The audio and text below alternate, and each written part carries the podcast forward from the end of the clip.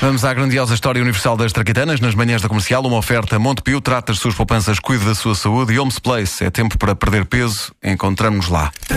Avança Nuno Marco, a 10 minutos das 9.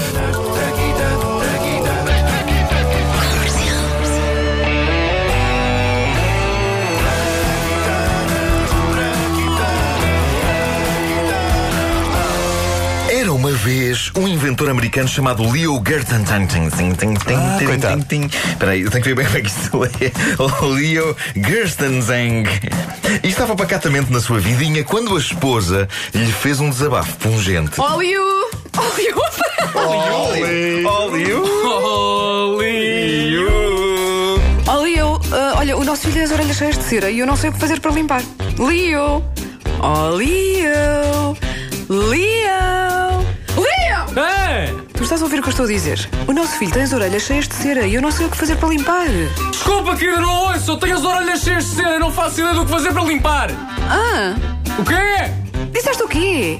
É que eu, tal como o nosso filho, te- olha, tenho as orelhas cheias de cera. Eu não ouço o que dizes. Croquetes? Ah! O O que quê? estás para aí dizer? Fala mais alto. Não percebo, queres ainda dar?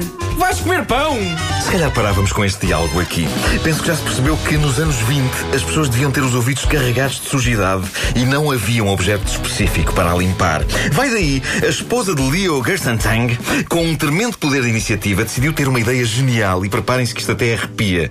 Ela foi à caixa dos palitos, onde o Ai! marido limpava os dentes. Já era para arrepiar ou não? Não, não, Não, mais à ok, frente. desculpa. Ah, ah, e, e- e era os palitos com que ele limpava os dentes depois das refeições. E pôs um bocadinho de algodão em cada ponta.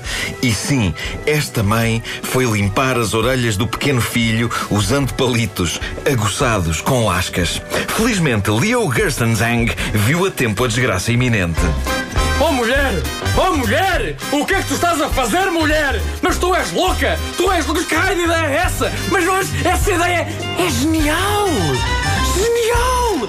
Ok, podias ter perfurado o tímpano do nosso garoto, deixando o surdo para toda a sempre, mas fora isso, é genial! O papagaio o quê? Hã? O, o que é que dizes? Pão outra vez? Será que eu posso pedir aos protagonistas deste episódio histórico da invenção da cotonete que limpem os ouvidos para a história avançar mais depressa? O quê? Falou? O autocolismo está o quê? Inspirado pela ideia perigosa da esposa, Leo Gerstenzang fechou-se no escritório para a desenvolver e para descobrir uma maneira mais segura de usar aquele método algodão na ponta de um pauzinho para limpar os ouvidos. Leo conseguiu fazer o produto suave e menos agressivo que a versão rústica da mulher e em 1923 punha-o à venda com um nome espetacular: Baby Gaze. Baby gays done. Alguns anos depois, Leo, já com os ouvidos limpos, mudaria o nome às gays, depois de algumas confusões e mal-entendidos como este. Gay sou minha vida. Sério, você sabe que eu adoro gays.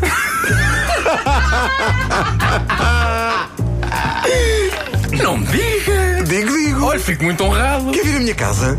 Hã? Para quê? É para celebrar quando gostamos de gays. Mais do que chutar, eu faço! Você é maroto. Isto realmente não podia ser.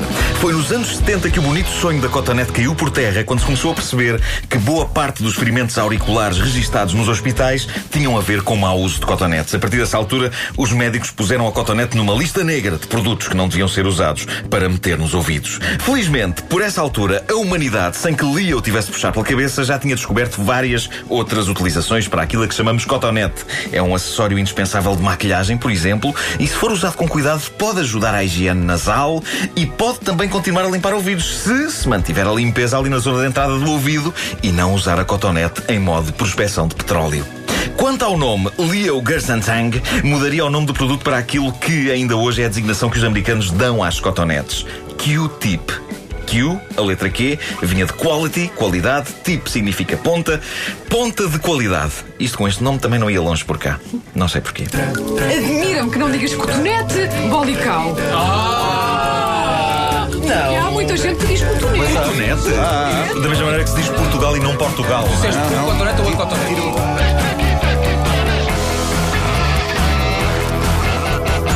A grandiosa história universal das traquitanas com Nuno Marco, uma oferta Montepio. Com Montepio trata as suas poupanças, cuida da sua saúde. E Homes Place é tempo para perder peso. Encontramos lá.